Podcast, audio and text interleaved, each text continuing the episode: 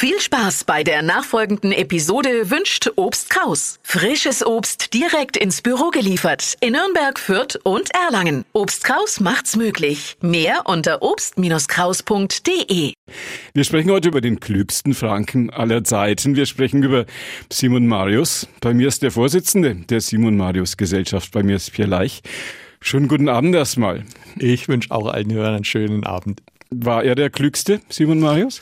Also er war sicher ein kluger, man muss aber natürlich der Fairness den Unterfranken den Regiomontanus lassen und den Oberfranken vielleicht den Christoph Clavius, der in Bamberg gewirkt hat. Und wenn wir die Metropolregion noch in den Blick nehmen, in der Oberpfalz gab es noch Weigel aus Weiden. Aber das sind so die wichtigsten Astronomen, die wir hier in unserer Region vorzeigen können. Zu ihrer Zeit waren das schwer Intellektuelle?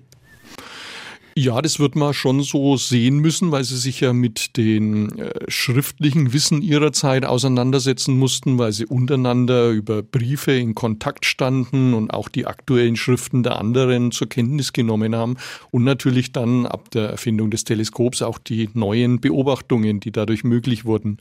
Simon Marius war ein Astronom, Mathematiker auch noch, so wie ich mitbekommen habe. In diesen Tagen Doppeljubiläum, wie es sich für einen Mathematiker gehört, gehen da die Zahlen doch ziemlich genau aus. Klären wir ein bisschen die Biografie von Simon Marius. Ja, Marius wurde in Gunzenhausen äh, geboren. Er war dann in Heilsbronn auf der Fürstenschule, würde man heute vielleicht sagen, für den höheren Beamtendienst, hat aber offensichtlich mathematische Fähigkeiten gehabt, die man auch erkannt hat, ist deswegen dann von seinem Fürsten auch nach Prag geschickt worden, um dort bei dem damals berühmtesten Astronomen Europas, Tycho Brahe, dem kaiserlichen Hofmathematiker in Prag, ähm, ja, heute würde man vielleicht sagen, so eine Art Forschungsassistenz anzunehmen nehmen, aber Prai ist dann schon gestorben, als ähm, Marius gerade ankam. Da wurde nichts draus. Dann ist er noch nach Padua geschickt worden, um dort Medizin zu studieren. Das mag vielleicht ein bisschen verwundern, aber in der damaligen Zeit war Astronomie, Astrologie natürlich noch zusammen. Und die Astrologie ist natürlich auch zuständig, etwa den richtigen Zeitpunkt für den Aderlass zu ermitteln. Und auch die Termine für das Schlagen von Holz etc. war damals ja noch astrologisch vorgeprägt, sodass dieser Zusammenhang mit der Medizin aus Sicht des Fürsten durchaus sinnvoll war. Da hatte er sich eben so einen Universalwissenschaftler geleistet und ab 1606 war er dann in Ansbach Hofmathematikus. Fächerübergreifend sozusagen, so ideal. Ja, vermutlich. für uns heute äh, gilt natürlich die Astrologie als letztlich Scheinwissenschaft, aber man muss in Rechnung stellen, dass wir heute ja uns auch für unsere Zukunft interessieren, dass wir versuchen hochzurechnen, wir lesen irgendwelche Zukunftsstudien, zumindest Politiker sollten das, und da hat man eben die Sterne befragt, um da zu für die damaligen Politiker nützlichen Erkenntnissen zu kommen. Simon Marius hat das in Ansbach gemacht. Ja, er war in Ansbach beschäftigt, formell als Hofmathematikus, aber wir können es durchaus als Astronom übersetzen. Sein mathematisches Können beruhte worauf? Der hat eine Übersetzung der ersten Bücher des, äh, der Elemente von Euklid äh, gemacht aus dem Griechischen. Da war er jetzt nicht der Erste, aber die Übersetzung von Xylander, die waren immer so sehr verbreitet. Es gab auch andere, die waren aber nicht so gut. Und deswegen hat ihn Fuchs von Bimbach, der so eine Art Patron für ihn war und auch ein Förderer, heute wird man vielleicht einfach sagen Sponsor, äh, gewissermaßen beauftragt, hier die ersten Bücher zu übersetzen und die beschäftigen sich vor allem mit der Geometrie und dann ist auch klar, ähm, da ist offenbar der Hintergrund äh, Grundstücksbemessung, Kartografie etc. Und dafür erschien den Zeitgenossen das, was an Anleitungen vorhanden war, einfach zu schlecht. Und deswegen hat Fuchs von Bingbach dem Marius gesagt, du Horch, übersetz mal da die ersten Kapitel, würde man heute sagen, von dem Euklid. Und das ist ihm auch ganz gut gelungen. Es war eine Auseinandersetzung mit der Originalquelle, die offenbar ganz fruchtbar fruchtbar war? Ganz schwere Frage für einen Laien wie mich, für den am Himmel alles ein völliges Durcheinander ist, wenn man da nachts hinguckt. Was ist der Unterschied zwischen einem geozentrischen und einem heliozentrischen Weltbild? Und für welches stand Simon Marius? Ja, nach unserer heutigen Sicht äh, verhalten sich die Dinge so, dass die Sonne als unser Zentralkörper mehr oder weniger in der Mitte des Planetensystems sich befindet und die Planeten drehen sich um die Sonne. Deswegen nennt man es heliozentrisch, dieses Modell. Und die Planeten können ihrerseits dann natürlich auch noch Monde haben, wie die Erde eben unseren Mond hat. Ähm, aber wenn man jetzt mal ungebildet von diesem Vorwissen an die Natur herantritt, dann sieht man eigentlich nur, dass die Sonne mehr oder weniger im Osten aufgeht, im Süden ihren Höchststand hat und äh, mehr oder weniger im Westen untergeht und die Sterne nachts machen das Gleiche, wenn man über längere Zeit guckt. Also es schaut auf jeden Fall erstmal so aus, als ob die Himmelskugel sich um uns herum dreht. Ja, macht sie doch. Äh, genau, macht sie auf jeden Fall vom Phänomenologischen. Ja. Und äh, die beiden Beschreibungen sind zunächst einmal auch durchaus gleichwertig. Das ist auch im Mittelalter schon aufgefallen, dass man das gar nicht unterscheiden kann ob es die Erde es ist, die sich dreht und dadurch es so aussieht, als ob der Himmel sich dreht oder so. ob die Erde in Ruhe ist und der Himmel sich tatsächlich dreht. Die Argumente, was da stimmen könnte, die wird man später natürlich finden, aber zunächst einmal war nur diese Gleichwertigkeit. Und erst als Nikolaus Kopernikus dann ähm, den neuzeitlichen Heliozentrismus bekannt gemacht hat, sein Buch ist ja bekanntlich 1543 in Nürnberg unterhalb der Kaiserburg erschienen, erst da hat eine echte Diskussion begonnen, weil Kopernikus zwar den Heliozentrismus nicht beweisen konnte, aber er konnte einige gute Argumente nennen. Es gab aber, muss man eben ehrlicherweise auch zugeben, viele Einwände dagegen, denn ähm, wenn die Erde sich tatsächlich um die Sonne dreht, dann muss er das ja mit dem Höllentempo machen und wir wissen heute, das wären etwa 100.000 Kilometer und selbst wenn ein Komet auftaucht, sieht man an dem ja einen Schweif oder eigentlich sogar zwei Schweife. Wir müssten eigentlich an unserer Atmosphäre enorme Stürme sehen, wenn es tatsächlich stimmen würde, dass die Erde sich um die Sonne dreht. Aber das sehen wir nicht. Und warum? Ja, gute Argumente. Ja, und äh, in der Tat, deswegen musste man dynamische Argumente finden. Und das war natürlich dann am Ende der Gravitationsbegriff, beziehungsweise die Masse, die eben die Eigenschaft hat, andere Masse anzuziehen. Das sind aber Dinge, die verbinden sich dann mhm. mit Isaac Newton. Da sind wir also etwa 100 Jahre später. Wo sind die Bücher von Simon Marius erschienen? In Kopernikus in Nürnberg. Genau, Nürnberg. Bei Petreus, damals ja. einer der drei bedeutendsten Drucker in ganz Europa oder eigentlich Verlegerdrucker, muss man sagen. Der Marius hat bei Lauer veröffentlicht. Ab 1601 sind da auch seine Kalender erschienen. Und dann hat er sich wohl irgendwann mal gedacht, dass äh, die äh, familiäre äh, Verfestigung sicher nicht schlecht wäre und hat die Tochter von seinem Verleger gleich mal geheiratet. Schadet nie, wenn man mit der Verlegerstochter verheiratet ist. Ganz klar. Wie weit waren diese Schriften, wie weit waren diese Bücher verbreitet? Hat das auch ja, mal irgendwo gelegen, wo also, ein Mensch wie du und ich war. Also ist, man musste natürlich erst einmal schon Latein können. Das mhm. ist natürlich schon eine Einschränkung. Also der normale Bauer hat in der Regel kein Latein verstanden und konnte in der Tat sowas nicht lesen. Aber die Nachrichten, die wichtigen, die haben schon den Weg auf die Märkte gefunden und waren einfach Gesprächsthema. Denn irgendjemand gab es dann, der es gelesen konnte und drüber sprechen konnte. Aber natürlich, äh, insoweit es dann doch Fachbücher sind, war es eine Literatur, nur für die, naja, ein bis 500 äh, Astronomen, die es damals auf der Welt gab. Und Nürnberg war damals so eine Silicon Valley? Ja, das kann man definitiv sagen. Von Regiomontanus ist ja dieser Spruch Zentrum Europae überliefert, also Zentrum Europas. Nürnberg lag ja schon früh an der Kreuzung wichtiger Handelsrouten und man kann nicht nur kommerzielle Waren handeln, sondern man kann auch Nachrichten handeln. Und deswegen äh, ist Nürnberg auch zu einem Zentrum der Publikation geworden. In Nürnberg stand ja, Stichwort Stromer, die erste Papiermühle nördlich der Alpen. Und deswegen haben sich dann auch viele Großdruckereien wie Coberger oder so hier angesiedelt.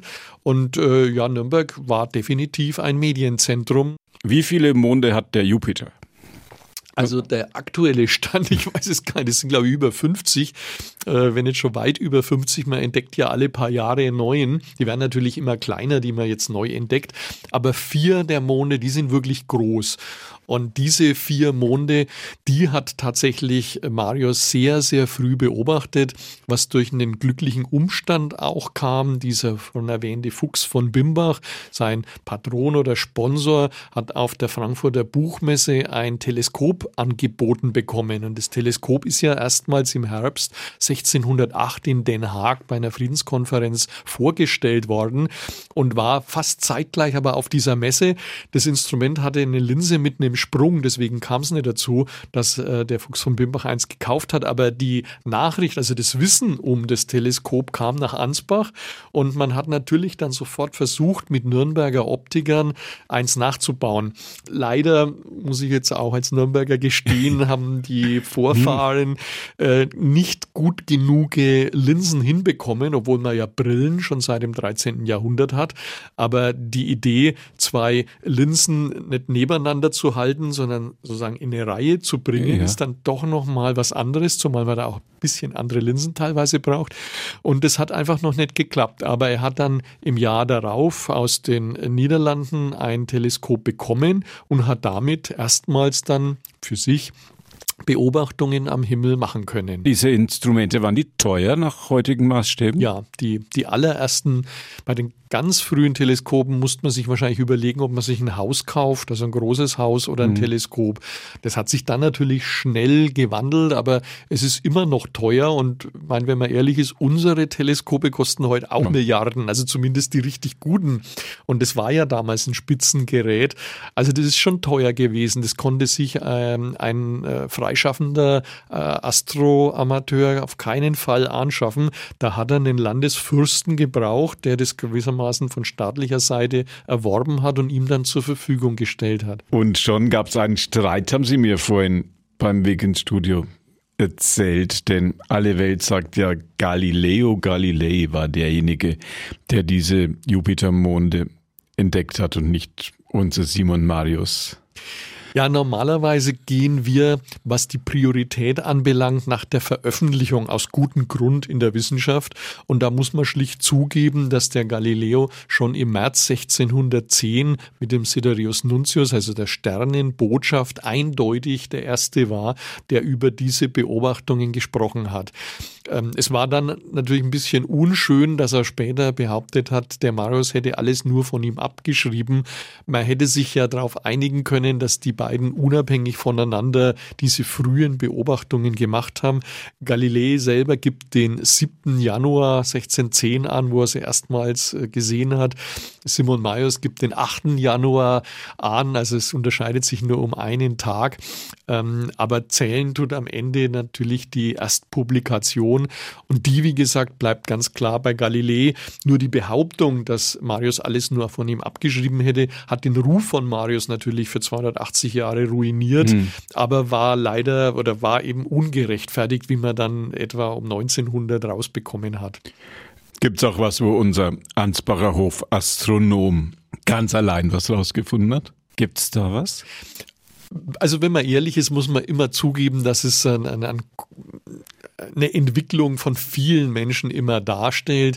Aber dadurch, dass dieses Teleskop den Astronomen ein unglaubliches Mittel an die Hand gegeben hat, waren die Astronomen, die ein Teleskop hatten, natürlich tatsächlich ganz vorne mit dran. Schon zu seiner Zeit hat man anerkannt, dass er als erster Europäer und überhaupt erster Mensch mit einem Teleskop den Andromeda-Nebel gesehen hat. Ein ähm, Nebel, der im Prinzip natürlich auch mit bloßem Auge zu sehen ist, aber aber man hat ihn nicht zur Astronomie gezählt, denn Objekte wie Kometen oder Nebel hat man seit Aristoteles der Erdatmosphäre zugeschrieben und sie waren damit Thema der Meteorologie. Und in der Zeit aber von Marius und kurz vorher hat man erkannt, dass die Kometen und auch neue Sterne, die wir Supernova nennen, deutlich weiter entfernt sind als unsere Erdatmosphäre und hat sich damit eben näher auseinandergesetzt. Und Marius beschreibt den Andromeda-Nebel wie wie den Schein, den eine Kerze durch ein Horn macht, also ein ausgehöhltes Horn meint er offenbar. Und das äh, tut es eigentlich ganz gut treffen. Wirklich weitergekommen ist man dann erst äh, durch Edwin Hubble, ähm, der dann ganz klar sagen konnte, der Andromeda-Nebel ist außerhalb unserer eigenen Galaxie. Er ist eine eigene Galaxie. Aber das war natürlich eine Erkenntnis, die weit jenseits des 17. Jahrhunderts war. Wie viele Galaxien gibt? Große äh, Frage. Äh, auf jeden Fall hunderte von Milliarden von Galaxien ja. und jede dieser Galaxien hat zwischen 100 und 200 Milliarden Sterne. Ganz schön was los da draußen. Ja, das ist in der Tat so. Kann man diesen Andromeda-Nebel, also diese ganz ferne Galaxie, sozusagen eine ganze Milchstraße, die da so auf ein Pünktchen schrumpft, kann man die mit bloßem Auge sehen? Ja, also wenn man ein guter Beobachter ist und ein gutes Seeing hat, wie man sich da ausdrückt, also einen klaren Himmel, kann man das durchaus sehen. Ähm, wobei jetzt in der Stadt, glaube ich, ist es nimmer möglich. Dazu ist es zu, zu lichtschwach einfach. Mhm. Aber sehen kann man es an und für sich schon. Ähm, das Besondere ist insoweit fast, dass der Marius das zum Thema der Astronomie gemacht hat, während es eben tatsächlich mhm. vorher eher was war, wo gesagt hat, naja, solche Dinge wie Kometen, die können sich nur in der Erdatmosphäre darstellen. Und er hat, er und andere haben das halt wirklich zu einem astronomischen Thema gemacht. Und äh, eine Sache ist vielleicht ganz äh, nett, denn wir möchten den Text des Mundus Jovialis, also des Hauptwerks von Marius in Form keramischer Tafeln tief im ältesten Salzbergwerk der Welt einlagern, um es für alle Zukunft zu erhalten. Und das andere Extrem bei diesem Programmpunkt ist bei der Funkanlage des Deutschen Museums den Text auszustrahlen, so dass er sich pro Jahr um ein Lichtjahr Jahr im Universum ausbreitet. Wo ist das tiefste Salzbergwerk der Erde? Das ist in Österreich und da gibt es tatsächlich einen Aktiven, der sammelt die wichtigsten Schriften der Welt, um sie in dieser Form einzulagern. Denn der Laie meint ja, naja, wir leben doch im Weltzeitalter der Digitalisierung. Aber wenn jemand schon länger in dem Bereich aktiv ist, also ich zum Beispiel kann meine Disketten von 1983 nimmer lesen. Ich habe überhaupt kein Gerät mehr dafür. Und deswegen haben die großen Bibliotheken heute alle noch Mikrofisch im Keller, weil sie sagen, das ist so eine rudimentäre Technik, die funktioniert auf jeden Fall. Und das Extrem dieser, dieses Gedankens ist dann eben auf keramische Tafeln das zu übertragen, denn das wird man ohne größere Technik auch in einer Million Jahre noch lesen können. Zentrum der Simon Marius Gesellschaft hier bei uns in Nürnberg. Mitglieder der ganzen Welt. Ja, in der Tat. Ähm, wir sitzen in Nürnberg, aber beziehen uns natürlich jetzt auf Mittelfranken zunächst einmal, ja. aber haben tatsächlich Mitglieder in den USA, in Italien, Niederlanden, Frankreich. Wir haben alles über einen der bleibt dabei, einen der klügsten Franken geklärt. Alles über Simon Marius mit dem Vorsitzenden der Simon Marius Gesellschaft, mit Pierre Leich. Schön, dass Sie hier waren. War mir eine Freude. Wenn die Hörer neugierig geworden sind, ein erstes leichtes Vortasten gibt's, wenn man Ihre Seite im Internet anguckt, muss man nur Simon Marius Gesellschaft bei Google reinschreiben. Und wenn man neugierig ist und manches mit eigenen Augen sehen könnte. Der Weg auf die Sternwarte am Rechenberg. Den kennen die Nürnberger, die Fürther. Dann verbleibe ich mit Clear Skies. Schön, dass Sie hier waren. Das war die heutige Ausgabe von Vorhat Spezial, unsere Interviewsendung. Günther Moosberger war Ihr Gastgeber. Bei uns geht's naja, jetzt doch zügig den 21 Uhr Nachrichten entgegen, wenn Sie erst ein bisschen später dazugekommen sind oder das Gespräch mit meinem heutigen Gast, mit Pierre Leich, nochmal in aller Ruhe nachhören möchten. Ab 21 Uhr gibt's das als Podcast auf unserer Seite podio.de. Vorhat Spezial zum Nachhören und da ist es dann lang und Länge. In diesem Sinne, Ihnen danke fürs Zuhören und noch einen gemütlichen Abend bei Radio F auf der 94.5. Tschüss zusammen.